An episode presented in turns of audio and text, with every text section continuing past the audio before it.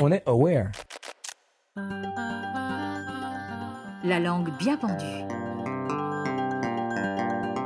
Une émission espiègle et décalée pour tous les amoureux de la langue française.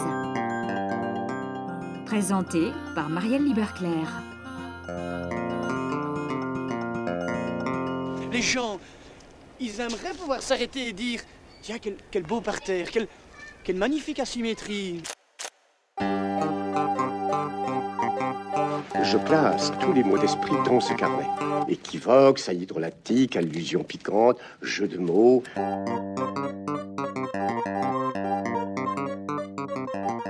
Mais dis donc, on n'est quand même pas venu pour beurrer les sandwichs.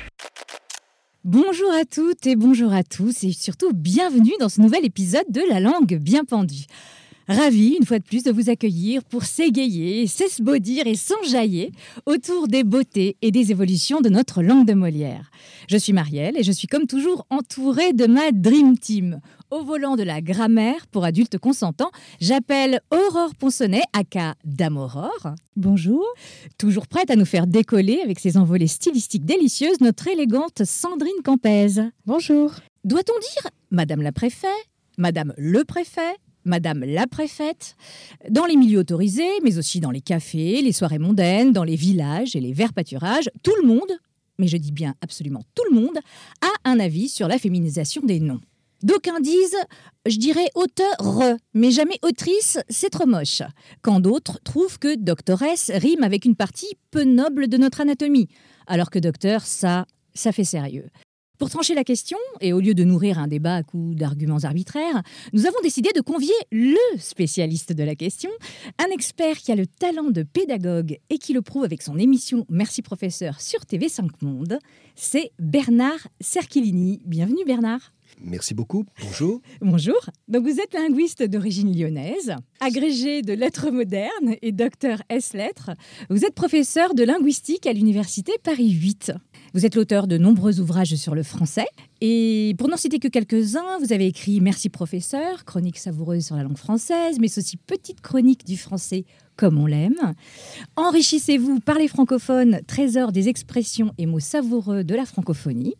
Et euh, mais vous êtes venu aujourd'hui pour nous parler de votre dernier ouvrage qui s'appelle La ministre est enceinte ou La grande querelle de la féminisation des noms aux éditions du Seuil.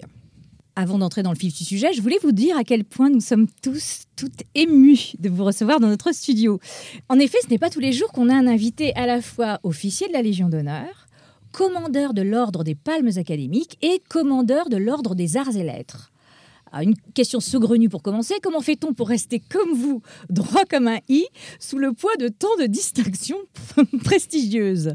J'étais très content d'être décoré. J'ai remercié les ministres qui l'ont fait. Je porte mes décorations quand je suis sous l'uniforme, c'est-à-dire dans les réunions à la culture et l'éducation nationale. Mais le reste du temps, euh, je n'y pense pas. D'accord, vous avez su rester simple, quoi. Voilà, je suis une grande fille toute simple. Superbe. Et cette grande fille toute simple, quel est son mot préféré? Quel est votre mot préféré, Bernard Sarchilini Quand on demande aux, aux, Français ou aux francophones en général leur mot préféré, euh, s'ils ont plus de 20 ans, ils répondent amour.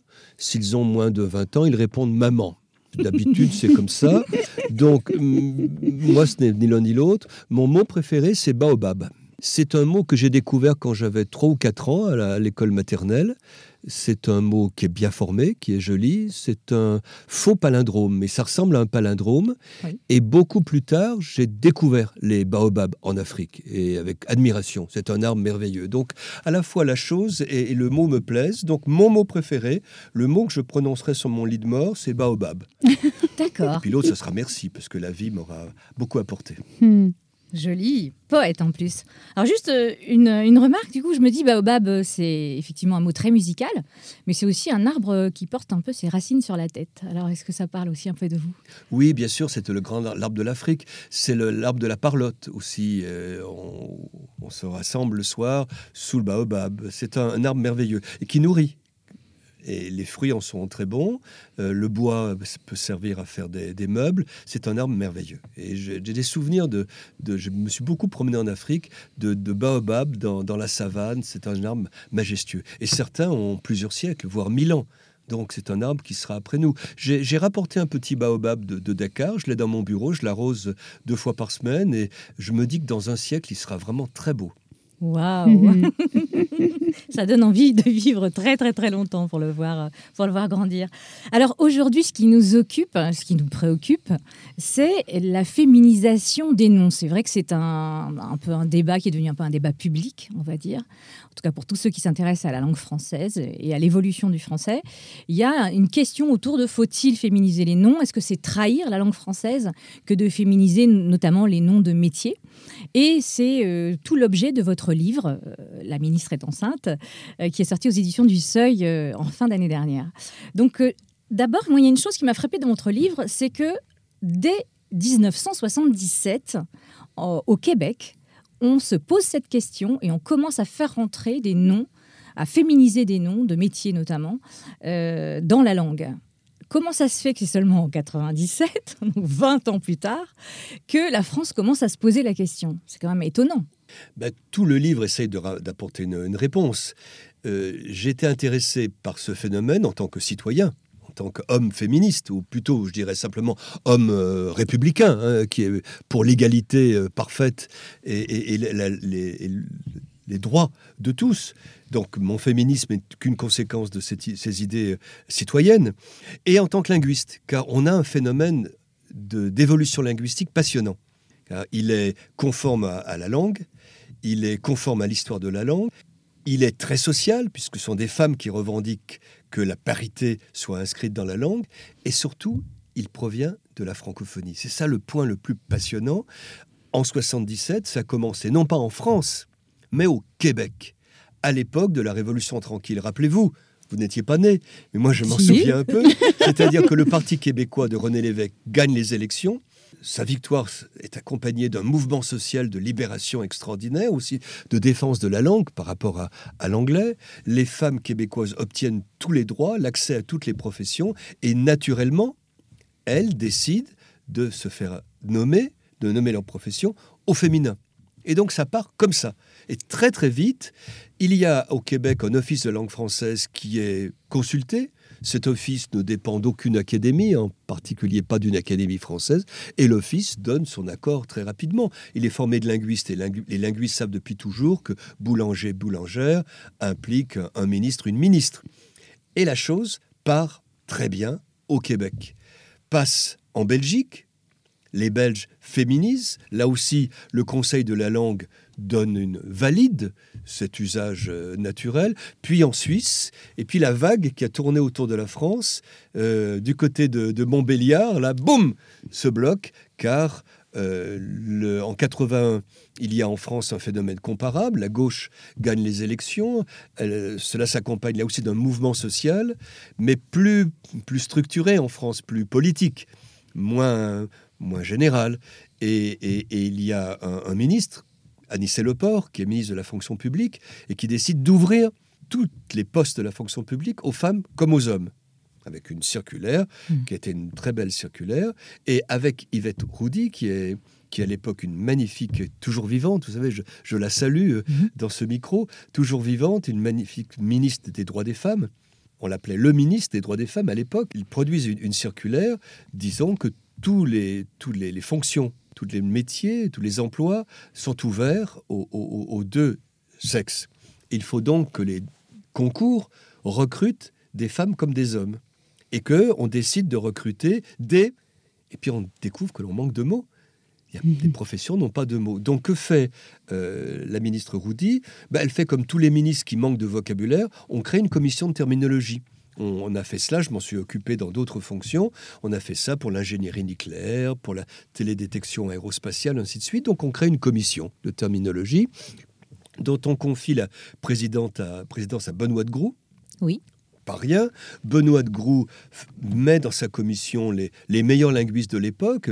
Quelqu'un comme André Martinet, qui était le grand linguiste, était là, Josette Redebove était là, euh, Anne-Marie Houdbin, enfin, des gens de très très grande qualité travaillent considèrent que ce n'est même pas la peine de publier un lexique, puisque les, règles grammaticales suffisent. Donc la commission rappelle les règles morphologiques de formation des féminins.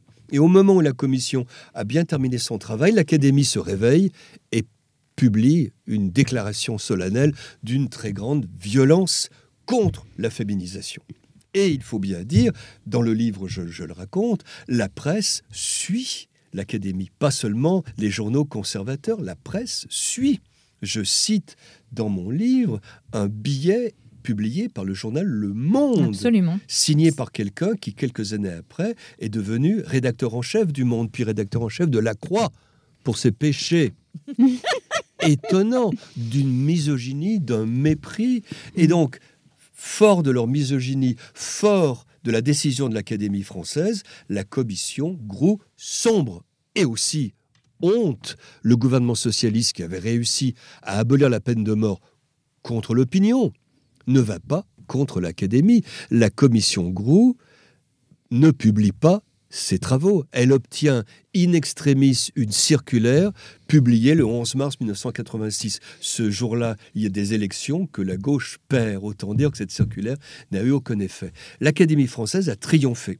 Et pendant 30 ans, elle s'est assise au sens propre sur la question. Et vous nous confirmez, Bernard, qu'il n'y a pas de linguiste à l'Académie française? Très peu, ou pas? Non, c'est le dernier à ma connaissance, c'est Émile Littré. Hein, euh, Émile l'auteur du, dictionnaire. Il était républicain et anticlérical et son élection a été très difficile parce que le, le parti clérical s'opposait. Mais il a été élu et c'est le dernier. Ferdinand Bruno s'est présenté dans les années 20, il a été battu et depuis, euh, aucun linguiste n'a été élu. Mais je vais peut-être vous surprendre. J'expliquais à Madame Carindancos un jour que, à mon avis, toutes les professions doivent être présentes à l'Académie française. Euh, les généraux, les médecins, les prélats, même, même les écrivains, pourquoi pas, même les bons écrivains, mais sauf une, les linguistes. Car nous avons une fonction qui est orthogonale par rapport à l'Académie. L'Académie définit le bon usage. Elle dit, on doit dire comme cela et pas comme ceci. Or, nous, nous étudions le bon usage. Donc, je crois qu'un linguiste à l'Académie euh, ne serait, à contre-emploi, il serait otage. Donc, je me réjouis finalement de, l'échec de, de Ferdinand Bruno. C'est une bonne chose. Chacun dans son camp. Ces deux camps sont très éminents. Il y a l'Académie, il y a les linguistes. Nous pouvons collaborer. Peut-être que mon livre a permis à l'Académie de, revenir à récipicence, puisque depuis le 29 février, elle accepte la, féminisation. J'ai donc fait mon travail de linguiste, mais je ne regrette pas l'absence de linguiste à l'Académie. D'accord. En quelque sorte, vous considérez que c'est deux entités, si je puis me permettre le mot, deux entités qui sont euh, conçues pour, plutôt pour dialoguer, ou peut-être même pour s'opposer, mais pas pour se confondre Non, certainement pas. En France, non. Parce que il faut voir ce que c'est la langue française en France depuis toujours. C'est une langue de pouvoir. Le français a été la première langue écrite de toutes les langues romanes. J'ai consacré deux livres au serment de Strasbourg. Le, premier texte en français, ce n'est pas rien. C'est un texte diplomatique par lequel les petits-fils de Charlemagne partagent l'Empire et passent alliance. C'est un texte diplomatique.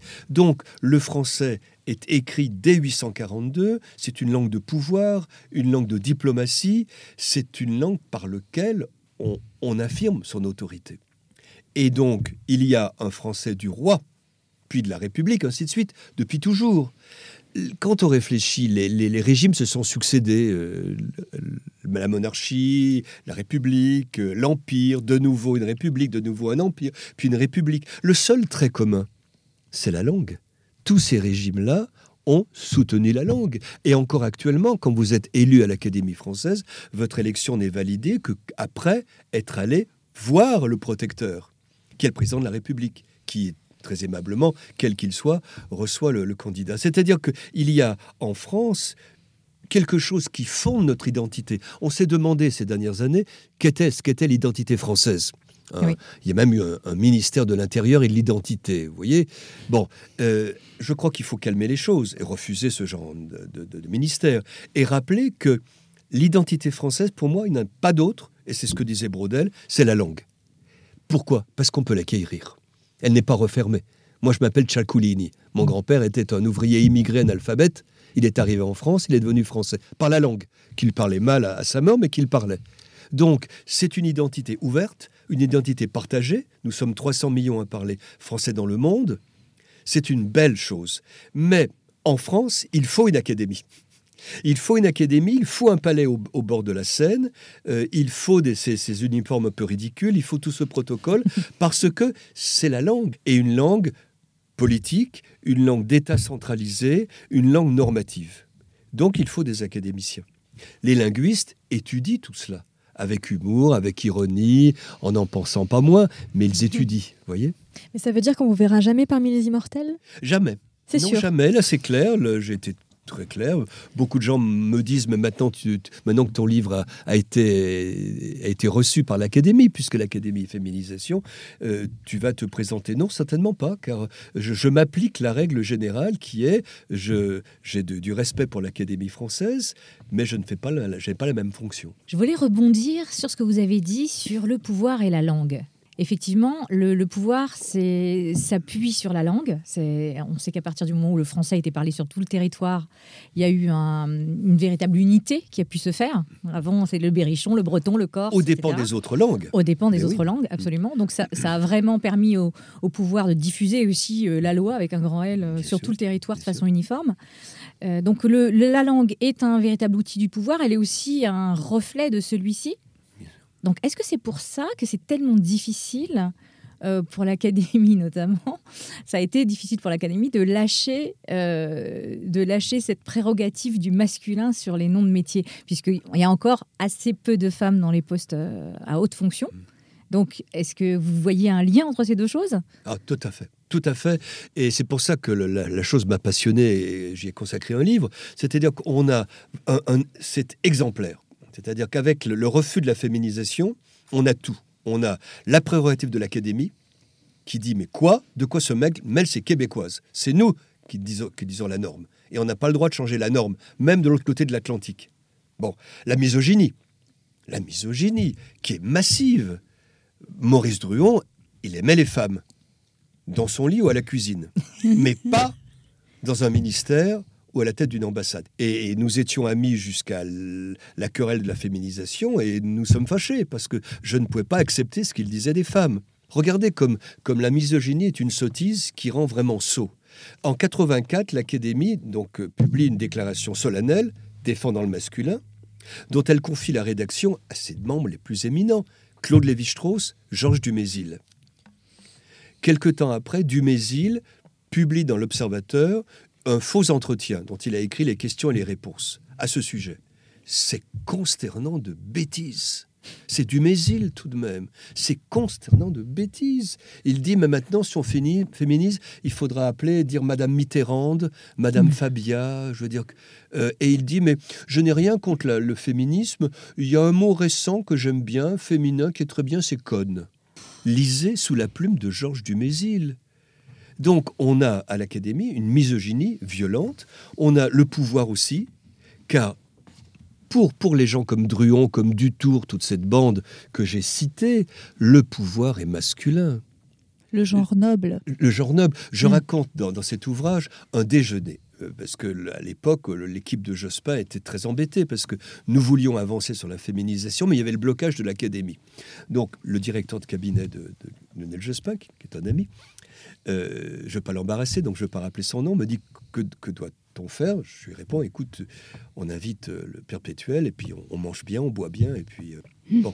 Et de fait, on a, on a bien mangé. Le, le- à Matignon, on boit un très beau Bordeaux dont le perpétuel a un peu abusé et, et- et il avait du mal après. à- à- à- il était un peu pâteux et, et là, on, on- on l'a coincé. On lui a dit mais alors écoutez, Monsieur le perpétuel, on était quelques-uns. Il m'a dit écoutez, Bernard, m'appelait par mon prénom à l'époque. Écoutez, ça suffit vos arguments linguistiques. Je vais vous dire la position de l'Académie. Les nominations au Conseil des ministres, tout au masculin. Le reste, je m'en fous. Et je lui ai dit, excusez-moi, personne ne nous écoute. Je ne l'ai pas mis dans le livre. Je lui ai dit, ça veut dire que pour vous, l'État a des couilles. Il me dit, ben, c'est ça, l'État a des couilles. On va pas nommer des femmes dans ces postes. Et c'est tout. Les postes importants doivent être au masculin. On s'en fiche de la boulangère. On s'en fiche De éventuellement de la directrice d'école, Oui. mais il faut pas toucher au recteur, à l'ambassadeur et au préfet. Et donc, si éventuellement, parce que c'est le cours des, des- des choses, on accepte de nommer quelques bonnes femmes, pour utiliser le mot qu'utilisait Druon en privé, si on nomme quelques bonnes femmes, au moins qu'elles passent sous les fourches codines du masculin. Elles seront préfets. Je suis un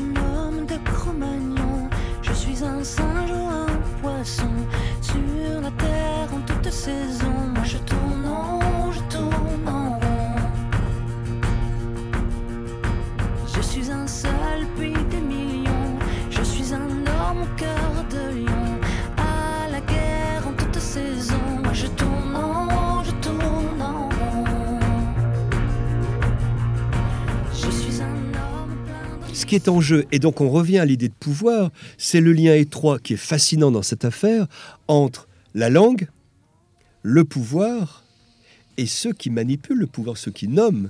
Et le scandale du, de 97, et, et on le doit beaucoup à une femme qui a osé en Conseil des ministres dire, mais écoutez, elle a osé dire, mais quand va-t-on cesser de nommer des femmes directeurs d'administration centrale? Il faut les nommer directrices. Ça s'est joué en Conseil des ministres parce que ce qui est en jeu, c'est pas les boulangères, Mhm. à la limite, c'est pas les ingénieurs, ce sont les ambassadeurs, les recteurs, et ainsi de suite. Et là, l'Académie a lâché tardivement Et, parce que les, les- les hommes ne voulaient pas lâcher les postes. C'est ça qui est en jeu. certaines femmes ne veulent pas qu'on dise qu'elles sont avocates ou, ou autres parce qu'elles disent, même pharmaciennes, j'entends des femmes dire je suis pharmacien, parce qu'avant c'était la femme du pharmacien qu'on nommait la pharmacienne. C'est bien ça. Bien la doctoresse c'était la femme du docteur, la mairesse c'était la femme du maire. Pas sûr. Doctoresse, régionalement, ça a toujours été la. Une chez moi, à Lyon, exerce. on disait la doctoresse. D'accord. Mais pour pharmacien, vous avez tout à fait raison. Oui. C'est-à-dire qu'en fait, là, je dirais aux femmes, saisissez-vous des termes. Regardez en ce moment la querelle sur entraîneuse au foot. Oui. Mais écoutez, ce sont des entraîneuses. Oui. Et si j'utilise le mot entraîneuse et que je fais rire mon interlocuteur, je vais lui dire pourquoi vous riez? Vous voyez Il faut faire bouger les mots. Oui. On va pas s'interdire entraîneuse au foot parce que dans l'argot des années 50, une entraîneuse était une, fille dans une boîte. Exact. Vous voyez Et donc pour les Mm. pharmaciens, c'est plus, plus éminent. Je dirais, mais ça se comprend. Les, les- les- les femmes ont, ont- ont eu le droit de, de faire des études de pharmacie tardivement. Donc pendant tout le 19e siècle, on a le règne du féminin conjugal. Mm. La pharmacienne n'est que l'épouse du pharmacien, la Oui. préfète, la présidente, ainsi de suite. Quand enfin des filles avec difficulté font des études de pharmacie, je rappelle que la première fois qu'une femme, une fille, une jeune femme, s'est inscrite en médecine, c'est remonté jusqu'en Conseil des ministres. Quand elles, sont, elles ont fait les études et qu'elles sont sorties qu'un diplôme, c'était un diplôme de pharmacien, quand elles ont ouvert une officine, si elles s'appelaient pharmaciennes, elles allaient décevoir le chaland. Donc, elles se sont appelées, pendant quelque temps, pharmaciens. D'où cette syntaxe bizarre, Madame le pharmacien. Je les comprends. Mais ça, ça pouvait durer une génération, deux générations. Maintenant, il faut qu'elle soit pharmacienne. Mais ce n'est pas gagné. Ce qui est assez étonnant, c'est que la résistance vient en partie des femmes. Ça, on a du mal à le comprendre. Mm. Bien sûr. Comment vous l'expliquez?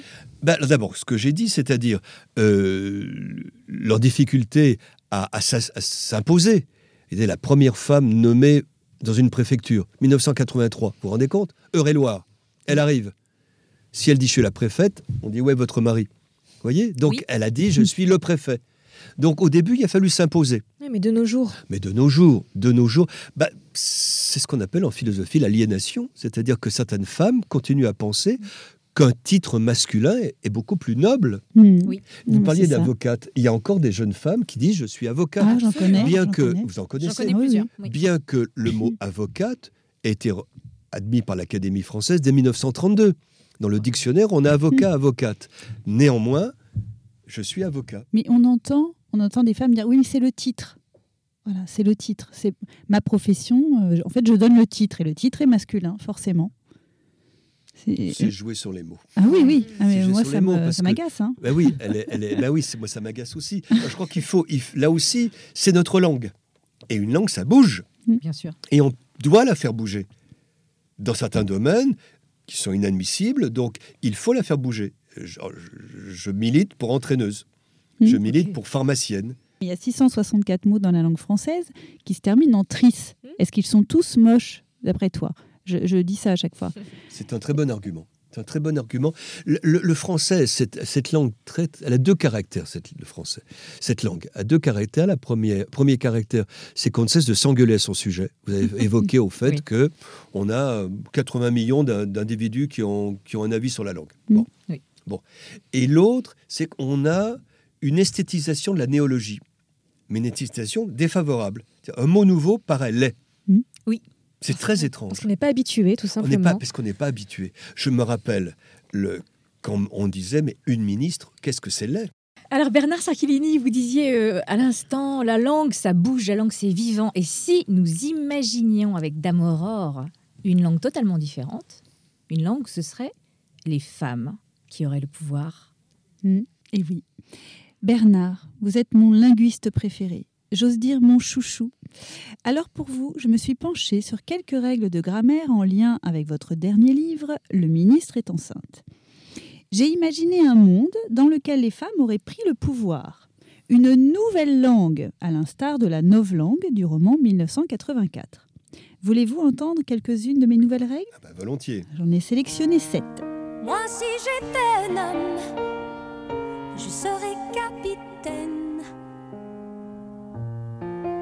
d'un bateau vert et blanc. Première règle de la nouvelle langue. Le féminin l'emporte sur le masculin. Oui, car le féminin deviendrait le genre noble. Je n'invente rien, ce terme noble apparaissait dans certains livres de grammaire concernant le genre masculin. Donc, pour un groupe composé d'hommes et de femmes, on utiliserait le pronom elle ou celle. Exemple, Josette et ses deux amants sortent, elles rentreront tard. Ou celles-ci rentreront tard. Bizarre, n'est-ce pas? Je continue. Deuxième règle. Le pronom des verbes impersonnels est pour l'instant il. Exemple, il pleut, il faut, il se peut. Eh bien, on le remplacerait par elle. Exemple un peu rural. Il pleut, il mouille, c'est la fête à la grenouille. Il pleut, il fait beau temps, c'est la fête aux paysans. On traduit ensemble Elle pleut, elle mouille, c'est la fête à la grenouille. Elle fait beau temps, c'est la fête aux paysannes. Parce que normalement, c'était paysan. Eh oui, Rien à voir. rien à voir. Et cela ne rime plus, c'est dommage, mais c'est comme ça. Car, troisième règle, on utiliserait les noms communs féminins pour un groupe mixte, pour les généralités. Exemple, le prix Goncourt a été créé en 1903. Nombre d'autrices ont été récompensées et ont vu les ventes de leurs livres s'envoler. Pour info, sur 115 lauréats, 12 femmes. En nouvelle langue, sur 115 lauréates, 12 femmes. Étrange, hein? Quatrième règle. Les pronoms indéfinis comme tout, quelqu'un, tel, chacun et rien seraient eux aussi tous au féminin. Exemple en chanson. Tout,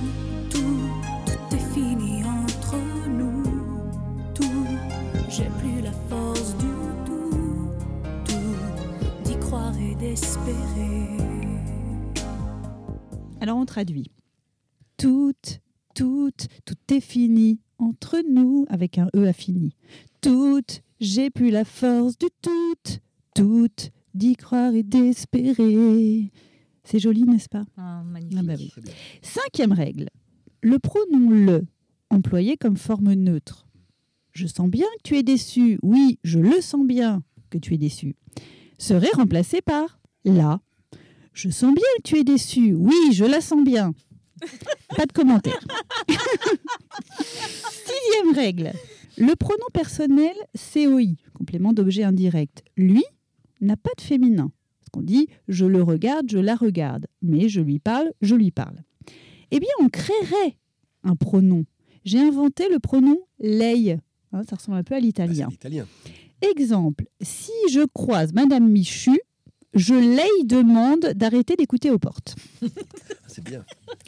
C'est c'est- Il y a un manque dans la langue là. Ah bah oui, il y a un manque. Et enfin, septième règle, j'en ai sélectionné que sept. Les interjections adieu, Dieu du ciel, grand Dieu, bon Dieu, mon Dieu et diable deviendraient ADS. J'ai créé un mot. déesse du ciel, grande déesse, bonne déesse, ma déesse et diablesse. Sous aucun prétexte,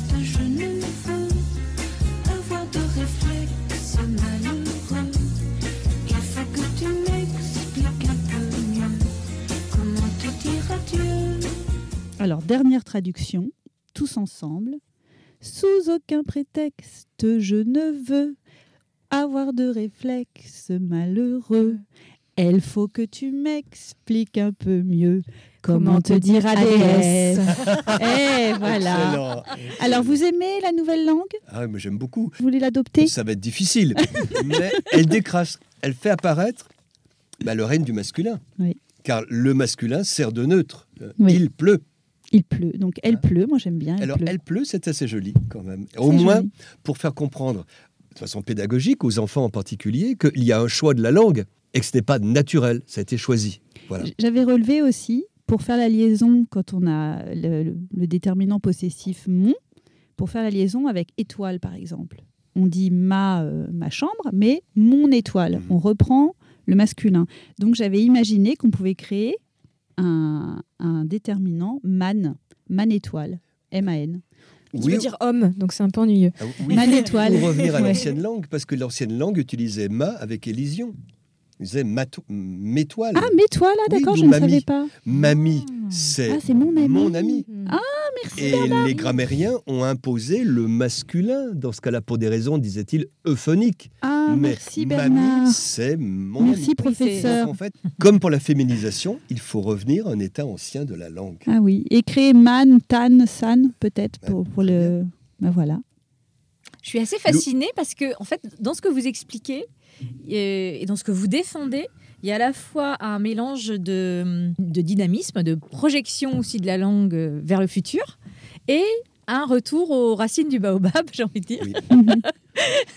Et, et, euh, dans, dans vos explications, tout cela se, se marie avec beaucoup d'harmonie. C'est-à-dire qu'on n'a pas la sensation que c'est deux choses différentes. On a la sensation que, que respecter euh, les racines de notre français et, et à la fois être en capacité de le laisser vivre sa vie, d'être à l'écoute aussi de la façon dont on parle dans la rue, comment les personnes se. l'entraîneuse de foot, voilà, comment les personnes s'emparent même de leur nom de métier, que toutes ces choses-là peuvent euh, fonctionner ensemble et non pas de façon antagoniste. Alors que beaucoup de gens qui sont contre le terme autrice, contre le terme préfète, etc., euh, disent euh, au contraire, euh, c'est pas respecter la langue, c'est pas respecter nos ancêtres qui parlaient, eux, le vrai français. Donc c'est, je trouve ça euh, assez étonnant parce que vous, vous êtes euh, assez inclusif, passez-moi, l'expression, parce que je crois que vous n'êtes pas trop pour la langue inclusive, mais, vous êtes assez, inclusif, c'est-à-dire que vous, êtes à la fois dans le respect du présent et dans, aussi l'amour de, de l'évolution possible du français. Depuis toujours, je suis fasciné par le purisme, qui se donne comme un amour de la langue et qui est en fait une haine de la langue. En fait. C'est-à-dire qu'on ne veut pas que la langue bouge. On, interdit à la langue d'être la langue, au nom d'un passé qui est un pur fantasme. Le puriste pense que c'était mieux avant et que la langue ne doit pas bouger. C'est une haine de, la langue. Or, si on aime la langue, on l'aime dans son mouvement. Et ce qui est fascinant, c'est qu'en ce moment, on voit un mouvement géographique qui revient à de l'histoire. L'espace et le temps se, confortent. J'explique. J'aime par exemple la langue québécoise car elle a des tournures qui me rappellent la langue du XVIe siècle. Elle a une liberté de la langue de, Rabelais et de, Montaigne, d'avant la coupure classique. Et donc, il suffit de traverser l'Atlantique, donc franchir l'espace, et on revient à une vitalité de la langue préclassique. C'est fascinant. La francophonie, pour moi, est un laboratoire merveilleux de production linguistique. Deux termes qui sont tous bien formés, car le puriste aussi pense que tout mot nouveau est, est- est mal formé. Mais non, on respecte les, les règles de, de la langue. Je suis en train d'écrire un livre sur, sur la troncation en français contemporain. Rappelez-nous ce que c'est la, que la troncation. Les apocopes, c'est-à-dire de dire la garde à vue pour la garde à vue. Et, et quand on, on regarde comment c'est formé, cela, cela implique toutes les règles morphologiques de la langue. L'innovation de la langue est conforme à ces règles de base. Donc il faut lui faire confiance. Et c'est un, encore une fois, euh, c'est d'aimer la langue qu'accepter qu'elle bouge. Voilà, je crois qu'il faut accepter que, que la femme qu'on aime change de rouge à lèvres. Oh Voilà. Mhm. Mais je crois que les puristes euh, ne veulent pas. Non, et d'ailleurs, depuis des, siècles, hein, vous l'expliquez très bien dans votre livre, euh, il y, a, cette sorte de, bataille, on va dire, alors entre ceux qui veulent purifier la langue et ceux que vous appelez les natalistes. Est-ce que vous pouvez nous expliquer un petit peu ce que c'est ces deux familles, entre guillemets, de pensée, en fait, autour de la langue française? Oui, la, première est bien connue, elle, est majoritaire, c'est-à-dire qu'au 16 au XVIIe siècle, on a décidé d'épurer la langue. C'est un terme de l'époque, même s'il paraît odieux de, nos jours, la purifier. Euh, la langue de Rabelais, de, Montaigne, du jeune Corneille était pleine de variations, de mots dialectaux, de doubles termes, etc. Tout ça, c'était, ça, ça semblait un joyeux chaos pour les grammairiens du XVIIe siècle, donc Malherbe, l'Académie, Vaugelas, etc. Donc on a réduit. hein. Un grammairien de l'époque dit il vaut mieux avoir sa fortune en quelques joyaux qu'avoir un coffre plein de ducats. C'est une, c'est une idée fausse, naturellement. Et donc ça, c'est une tradition euh, que l'on a de nos jours, puisqu'on a encore des puristes. Oui. On a encore des académiciens, des grammairiens, des, des, des- des gens qui s'occupent de chroniques de langage, qui disent il faut dire cela. Rappelez-vous Maître Capello, par exemple. hein, je- Mm. C'est un puriste. Oui. Un puriste. Moi, j'ai- invité une fois Maître Capello à déjeuner pour discuter avec lui, Oui. et j'ai constaté qu'il ignorait toute l'histoire de la langue. C'était un agrégé d'anglais qui, était- qui connaissait bien l'anglais, mais de du français, il ne connaissait que les normes, sans savoir la genèse de la norme. Si on ne connaît pas l'histoire de la langue, on, met à côté de la plaque. Et donc, il y a eu le, purisme. Et puis, parallèlement, une tendance minoritaire que j'ai appelée nataliste. Parce qu'il y a une pensée nataliste, euh, notamment en France, naturellement, qui pense tout le contraire, que on est riche de tous les enfants que l'on fait ou que l'on adopte, qu'il faut avoir un coffre plein de ducats, de toutes les monnaies possibles, et que c'est ça. Et la francophonie, c'est ça. C'est un coffre plein de ducats, des ducats sénégalais, québécois, ainsi de suite. Et ce courant est minoritaire, mais il a commencé avec du qui disait aux poètes, mais allez-y, prenez des mots grecs, latins, pro- provinciaux, etc. C'est continué avec Fénelon, un petit peu avec, avec l'encyclopédie. Et de nos jours, on est là-dedans. C'est-à-dire qu'il faut que le courant nataliste l'emporte. Si l'on veut que le français reste une langue mondiale, il faut l'équiper, il faut lui faire confiance, il faut qu'elle soit pleine de mots. Euh, il, faut pouvoir, avec euh, le français, faire du numérique, de, la télédétection aérospatiale, j'en, parlais, ainsi de suite. Il faut plein de mots et non pas être puriste. Or, ce qui est curieux, c'est que quand on prend les, dictionnaires comme euh, malheureusement celui de l'Académie française, qui définit une norme un peu stricte, un peu parisienne, on, voit tout ce qu'on perd. C'est, immense. Le, le- dans la langue technique, euh, on crée peut-être une quinzaine de milliers de mots par an, comme ça, naturellement, bien sûr. Et je, je participe avec grand bonheur au choix des, des 150 mots tous les ans qui rentrent au Petit Larousse. Je vais le faire euh, bientôt à, à huis clos. Vous ne saurez rien, naturellement.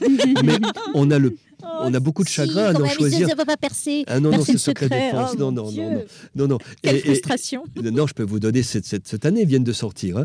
Et on a beaucoup de mal à n'en, à n'en garder que 150, parce qu'il y a au moins trois fois plus de mots français très bons dont on a besoin.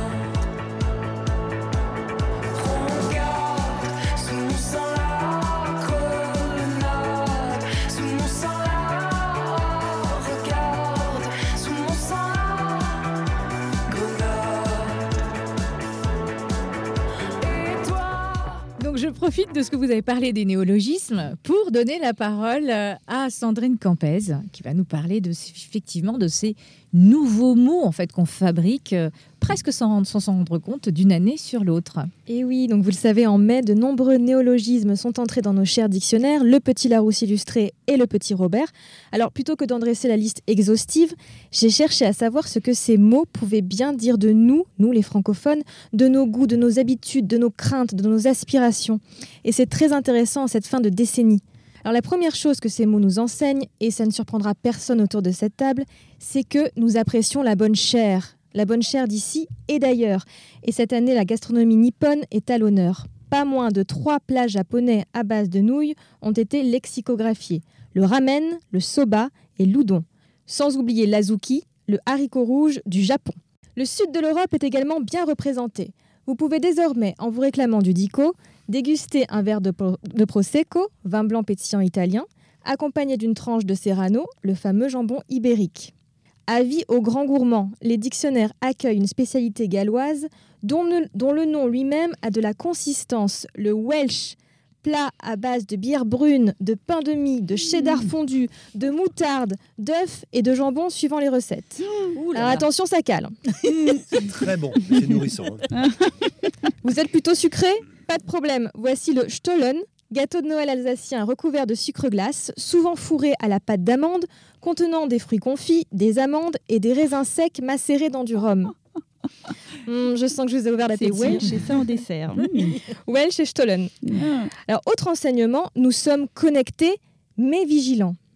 Alors voici di- différents néologismes, tous construits par préfixation, donc ajoute un préfixe. Cyberharcèlement, le harcèlement virtuel notamment sur les réseaux sociaux. Cyber-djihadisme, utilisation du réseau Internet pour promouvoir le djihadisme. Et vidéo-verbalisation, verbalisation effectuée à l'aide de caméras de surveillance.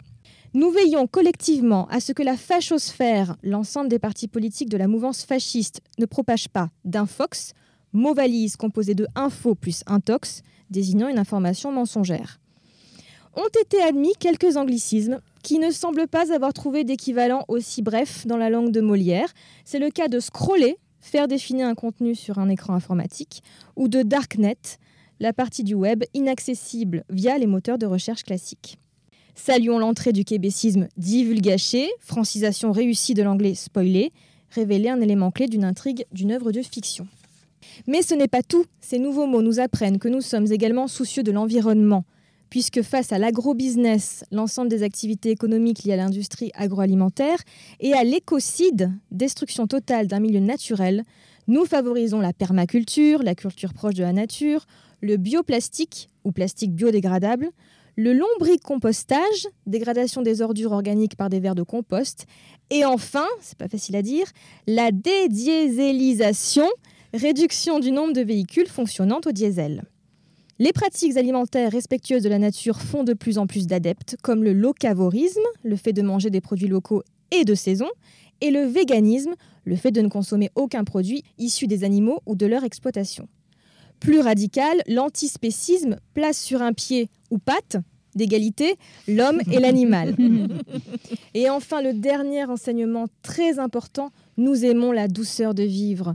Une personne victime de bore-out, l'ennui profond au travail, hein, formé sur burn-out, ou de bigorexie, addiction à l'activité physique, devrait expérimenter le cocooning à la suédoise nommée Huge, ce qui s'écrit H-Y-2-G-E. Cet art de vivre lui permettrait d'éprouver la sentience, la capacité à ressentir et d'assumer l'adolescence, prolongement de l'adolescence à l'âge adulte, surtout quand on est un millénial, devenu adulte dans les années 2000, ce qui est mon cas. Yes, merci beaucoup Sandrine. Excellent. On apprend Excellent. toujours plein de choses, hein. c'est vraiment euh, hyper agréable. Je, je voulais rebondir sur le mot que tu viens de nous dire, écocide. C'est vrai que c'est un mot que j'ai lu euh, dans la presse il y a quatre jours et j'ai tout de suite compris de quoi il s'agissait, mais je me suis dit, ah tiens, c'est, euh, de façon consciente, je me suis dit, ah tiens, un nouveau mot. Euh, qui, qui arrive aussi avec cette préoccupation qu'on a de, de l'environnement.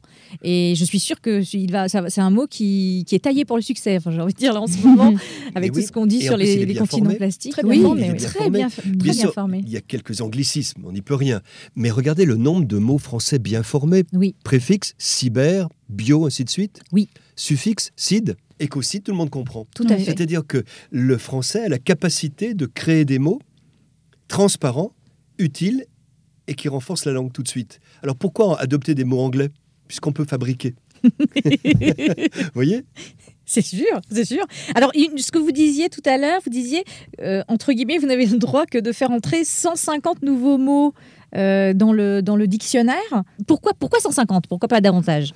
Donc c'est pareil pour le, pour le petit Robert d'ailleurs. C'est que, en fait, le, Albert Sinoc n'existe pas. Mhm. Albert Sinoc, c'est un personnage du roman de Georges Perec, La vie mode d'emploi. Oui. C'est un pauvre homme qui fait un métier navrant. Il travaille pour les éditions Larousse, où il est tueur de mots. Et tous les jours, il définit les mots qui doivent disparaître du Mhm. dictionnaire. Et cet homme est- est- est- vit dans une, dans une misère morale telle qu'il attend la retraite avec impatience. Et à la retraite, il prépare un dictionnaire de tous ces mots qu'il a tués. Donc c'est un Ah. magnifique personnage de Georges Perec. Et, et quand je suis rentré pour la première fois aux éditions Larousse, je, je lui ai dit, mais qui est l'Albert Sinoc actuel? Oui. Et on m'a dit, il n'y en a jamais eu. C'est une blague de Pérec. C'est-à-dire qu'en fait, les dictionnaires usuels comme le Petit Robert et le Petit Larousse ne suppriment pas de mots, ou très peu, et à l'occasion des, des refontes tous les 10 ou 15 ans, pas plus. Pourquoi? Parce que les mots sont dans le patrimoine. Même s'ils disparaissent de la conversation de tous les jours, ils sont dans la littérature, dans les textes, dans les journaux, ils peuvent réapparaître. Donc, on ne fait pas disparaître de mots. Mais du coup, comme il s'agit d'un dictionnaire de papier, en jouant sur l'épaisseur du papier, sur la réduction des illustrations, sur la typographie, on fait rentrer 100 à 150 mots ou sens nouveaux chaque année. Et, la langue est un patrimoine. D'autant plus que des mots, moi je ne veux pas dire qu'un mot meurt. Euh, au pire, il s'endort. Mais il ne peut pas mourir. Parce qu'il peut revenir. Récemment, j'ai constaté que, que dans, dans le rap, on parle, et, et dans les, les, les- les cités, les tesses, hein, on, on dit mon daron, ma daronne. Mhm. Oui. Mais quand j'étais jeune, c'était déjà de l'argot désuet. Je n'ai jamais dit mon daron, ma daronne. Hein, c'est c'est de l'argot des années 30, ça. Oui. Ça y est revenu. Vous voyez Il revient. Un, un- un lascar. Je Oui. n'avais jamais eu dit lascar. Lascar euh, euh, revient. Mais le plus étonnant, c'est la maille. Oui. Les jeunes, oh, t'en de la maille, t'as de la maille. La Oh, maille, c'est. Merci beaucoup. Je me suis entraîné pour cette émission. Pour ça. Merci. C'est Médalia, c'est une petite pièce de rien du tout qui a fonctionné de- d'un sou, qui a été en circulation en France jusqu'au XVe siècle. Et la maille, c'est une pièce d'un sou. Donc on ne peut pas la partager. Euh, vous la prenez ou moi, l'un des deux. D'où avoir maille à partir, c'est-à-dire devoir partager une maille. Ça ne se partage pas. Donc un des deux reçoit un coup de poing et l'autre la médaille. Vous voyez Alors, donc, ce mot n'existait plus que dans avoir maille à partir, Oui. ou n'avoir ni sou ni maille. Le mot maille aurait dû disparaître du dictionnaire, ne serait-ce que pour simplement à- mis à part pour les- l'élocution, mais il faut qu'il revienne complètement. D'ailleurs, heureusement, on l'a jamais supprimé. 9 heures, bonheur, des mouvements juste sous mes doigts si fragiles qu'elle seule peut voir et sentir? Je l'aperçois tout là-bas. Moi, je fais ce qu'elle veut. Je comprends pas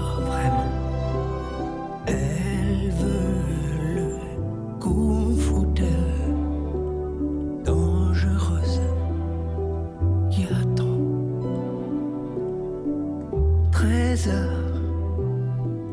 Trésor. Des ombres, elle me cache des herbes folles qui s'envolent.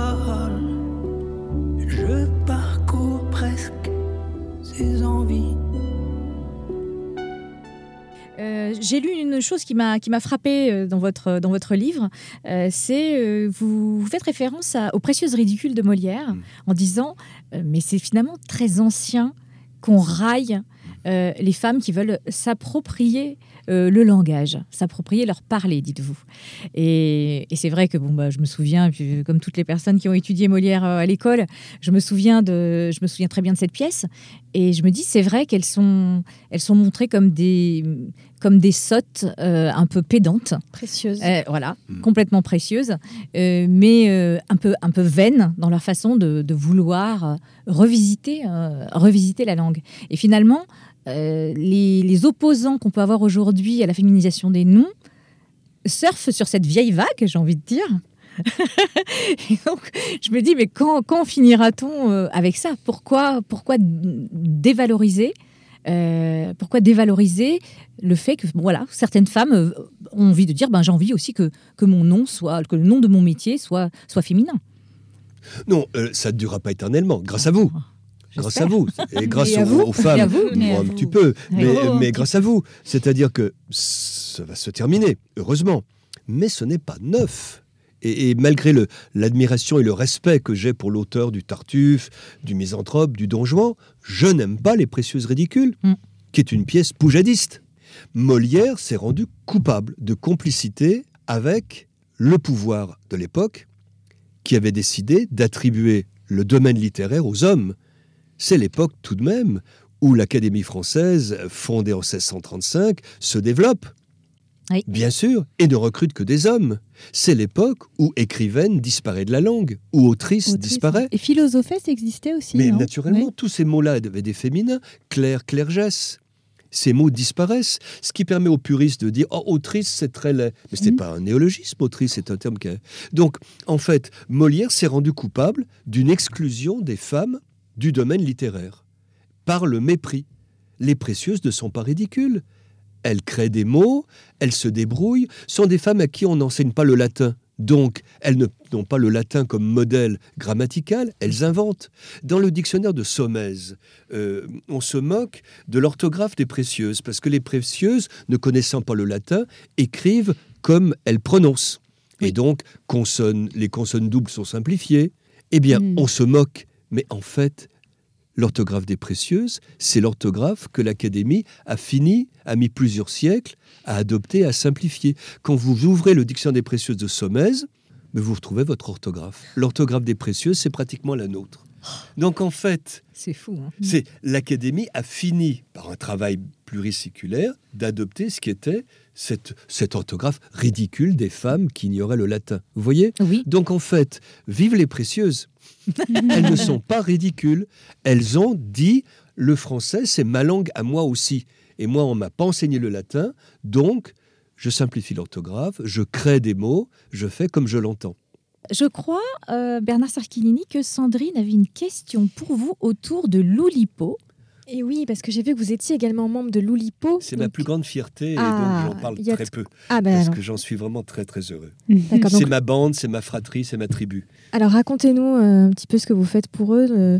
Ah ben, quand j'ai été élu en avril 95, j'ai été élu comme gardien de la langue et de phare. Est-ce que vous pouvez, pardon, je vous coupe la parole, est-ce que vous pouvez rappeler à nos auditeurs ce qu'est l'oulipo? Parce que c'est euh, une association Alors, assez ancienne. L'Oulipo est un service public.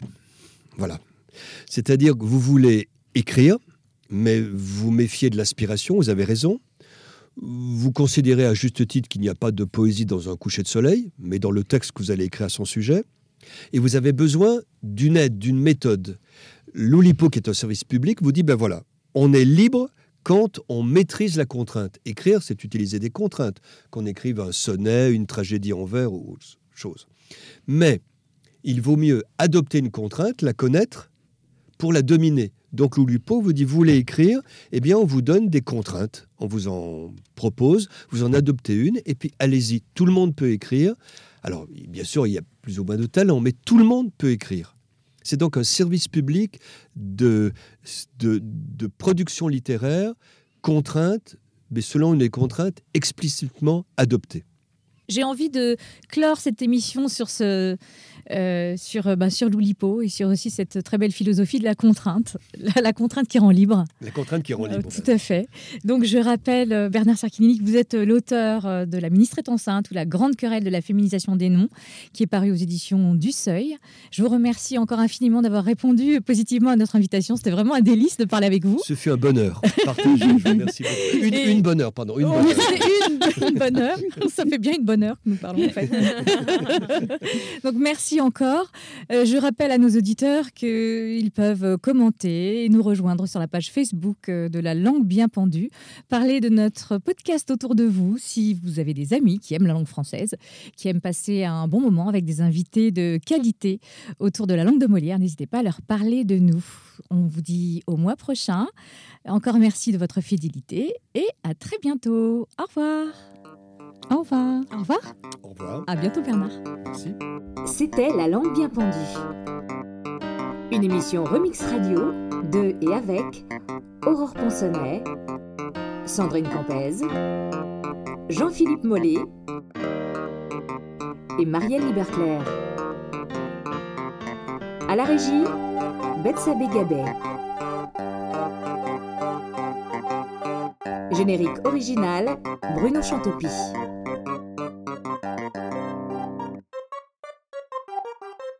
But I beg your pardon, my lord, but in my opinion, I am sure, mais alors I am tout à fait sure, que c'est un coup de fantomas.